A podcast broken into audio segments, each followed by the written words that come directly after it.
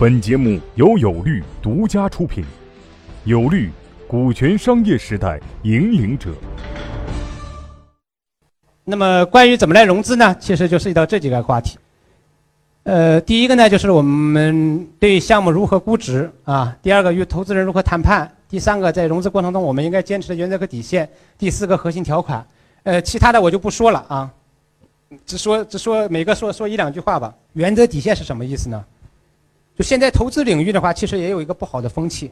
所谓不好的风气呢，就是无论你处于哪个阶段的投资人，都会以 VC 投资的方式、机构投资的方式来对待被投资对象，投资条款都都定得很厚。只是一个天使投资，他也会搞一个三四十页的一个投资协议，啊，这是有点让人受不了。那么无论他条款有多少有多少，那么有一点我需要跟大家提示的就是这个原则和底线。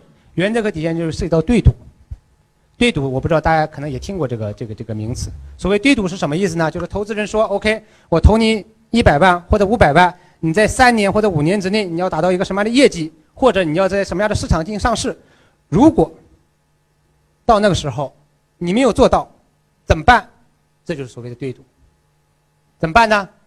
会有不同的处理方案，对吧？比如我投了你一千万啊，如果三年之内你没有上市，每年按照的百分之十的利息。”把我的本金和利息你都要还给我，这是一种方式，也可能说按照你当时的项目估值，也可能说按照那个评估的价格，但通常会按照第一种方式，啊，因为这个相对比较公平合理一点嘛。那这个我认为也没有问题，为什么有问题？对吧？你像你一个项目有几台电脑，然后三五个人、十八个人啊，然后跟你说估值五千万，我投你一千万，然后我说我要跟你签个对赌，我觉得这个很正常，我掏出来是真金白银，你什么都没有，为什么不能跟你赌一把？你要达到一个业绩啊，这也是对你这个督促嘛。我说这很正常。关键的问题是说，如果三年之内我没有上市，你让我把你要把你的股权让我收回，我拿什么给你？这是核心所在。那么这就是所谓的原则底线，就是有些投资人他的投资条款里面会说，首先你拿公司资产来买我的股权，对吧？我们知道，如果三年你没有上市，或者五年没有你没有上市，你这个项目基本上可能是失败的。一个互联网的项目创业失败了，你还会有什么资产呢？肯定什么也没有，除了几台电脑，除了几台电脑，那就是说，他会他会加另外一个东西是，如果公司资产不够，那么你创始股东你要有一个保证的责任或者担保的责任，把我这样一个赎回的权利给我实现了，这就是所谓的个人对赌了，这个是我建议大家不要接受的一个条款，啊，在座的可能也有也有做投资的啊，我认为不应该接受，就是我的理解，对赌是正常的。以创始股东在公司的资产对赌也是正常的，以创始股东在公司的股权对赌也是正常的，但是不能以创始股东个人资产进行对赌，因为我们创业的目的是为了生活，对吧？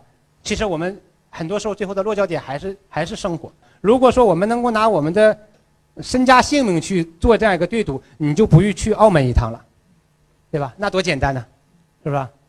实在不行留在那儿嘛，对不对？还管吃管住呢。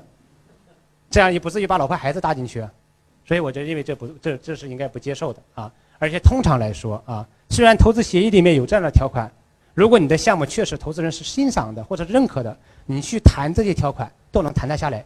我们目前遇到了这么多的项目，遇到了出现这样的一些呃条款，我们跟创业者提了这样的建议，他们去谈没有一个谈不下来的啊，没有一个谈不下来。那对于投资人来说，我能赌上那最好了，对不对？不管有一天我用不用，我那先放在那放着嘛。啊，有胜有无嘛，啊，这是他的心态，我不认为这种心态也是很正常的。OK，这是第一个原则和底线，核心条款那就不说了啊。核心条款包括一票否决啊，这是对业对对赌，其实刚才已经说到了。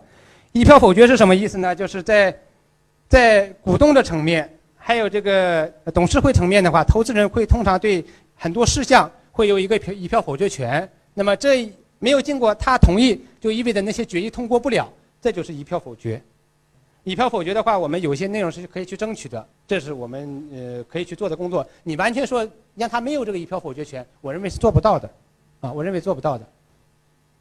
呃，当然这里面可能可以大家提到一点，就是 A、B 股的问题啊。再多说一句，就是大家可能也有也也知也知道 A、B 股的概念。所谓 A、B 股就是同股不同权。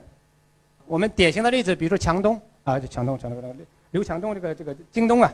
啊，京东它就是典型的同股不同权，就是京东上市的时候，可能刘强东只有百分之十甚至不到百分之二十的一个股权，但是他在公司的决策经营层面的话，他可能有百分之八十的一个表决权，这是很有特殊性的。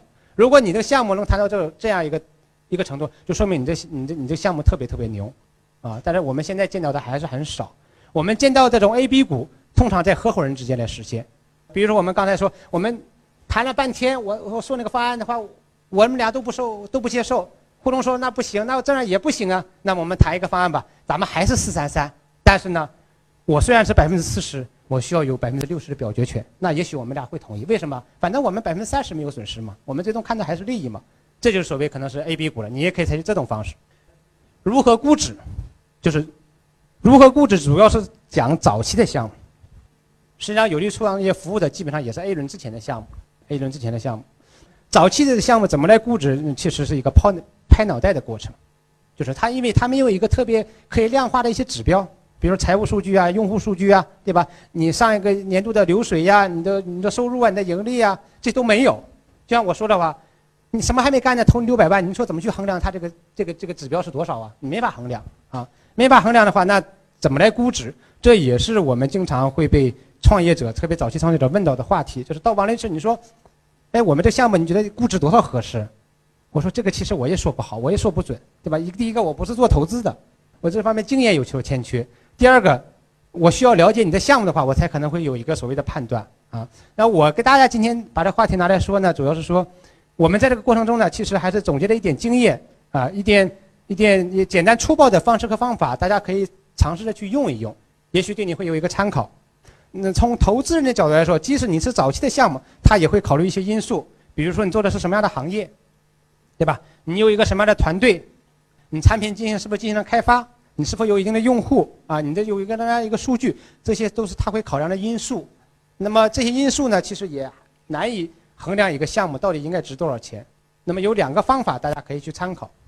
参考第一个就是，呃，如果我们想去融资，我们通常呢会有一个指标需要我们去解决。其实你不去融资，你在做这个项目，如果是你一个认真对待的项目，你其实也是会去考虑的。什么考虑？就是。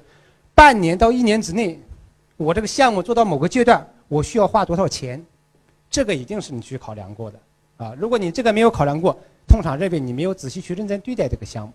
不要说你想不想去融资，对这个项目下一步怎么去发展，你需要哪些人，怎么去布局，你都没有考虑过。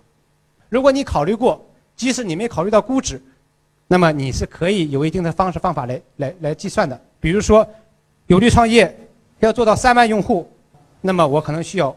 花费两百万，假如是这样，那么对于我来说，如果我处于天使融资阶段，我自己应该拿出多少钱去兑换这两百万？我心里是有一个初步的判断的。比如说，OK，我就认为百分之十到头了，超过百分之十我就不要这个钱，超过百分之十不要就不要这个钱。那么反过来推知，我这个项目估值应该是多少？就百分之二十是两百万，那就意味着我的项目其实可以理解为它的估值是两千万。啊，这是一种方法，这方法不一定特别准确，但是我觉得可以作为你一个参考的一个一个手段，一个手段啊。第二个方法就是目前来说，完全新的独创性项目已经很少。很多的时候，我们作为创业者，我们在做想我们的项目的时候，在开始做我们的项目的时候，我们都觉得 OK，这个东西只有我想到了，别人没有想到。等你做了一段时间，你会发现 OK，很多人已经在做了。很多人已经在做，很多时候是这样的，啊，即使跟你不完全一样，但是肯定有相似的，啊，你可以自己考虑一下，比如说你现在做的项目是说，是不是所有人都没有想到？没有，聪明人太多了，啊，聪明人太多了。如果这种情况下，也就意味着可能会有一种情况出现，就是跟你相同的或者相类似的项目里面，有人已经拿到融资了，有人已经拿到融资了，那么你可以根据他融资到的钱，再结合你自己的项目、你的团队。你的切入点、你的市场前景、你的现在的开发阶段，来判断一下，相类似的阶段你应该估值多少？当然，因为这个市场的关系，那么对于他已经公布出来的融资数额，你通常要给把水分给挤掉，基本上你挤掉百分之五十，应该问题不太大。啊，比如说他说我天使阶段融了两千万，你就当他一千万就好了，也许也许一千万都不到，啊，也许一千万都不到。啊，因为我们服务了这么多的融资项目，我们发现。其实融资金额都没有那么高，而且呃那些真正做的不错的项目，他们不会把融资金额做一个大肆的宣传，说我这一轮融了多少钱，我我多多多牛。他通常中心不在这儿啊，他的中心还是在做好他的产品，做好他的用户啊。他有了钱，他会把这个东西做得更快。适当的时候，OK，要宣传一下，我也拿到融资了啊，一定是这样的。如何谈判呢？就不说了啊。就其实两句话，跟投资人交流，如果他是一个专业投资人，你做到第一点要诚实，啊，不要撒谎。他当然现在因为投资圈子也比较比较比较乱一点点啊，当然很多是很年轻的刚入行的投资人，所以你即使撒谎了或怎么样的话，其实你们彼此之间只是在练手而已。啊，不会有什么实际效果产生。如果你针对的是一个专业性的投资人，你不要撒谎，因为你撒谎他看得出来，啊，他看得出来，所以没有任何意义。而且你撒了低级的谎，那意味着你的你你肯定是拿不到投资的，这是第一点。第二个，要有讲故事的能力，啊，这是现在做创业一个必须的一个能力。我认为是这样啊，很多时候是需要这样的啊，因为有讲故事的能力，意味着你能把你自己项目的前景向投资人描述出来。如果你自己都描述不出来的话，你怎么能相信给你钱的人的话能相信你会做到一个很了不起的事情呢？所以你要有这个能力，你有描述前景的能力，也就意味着你有带领团队的能力。一个老实巴交的人，什么都说不出话的来，你让他带一个团队风行往前是很难的。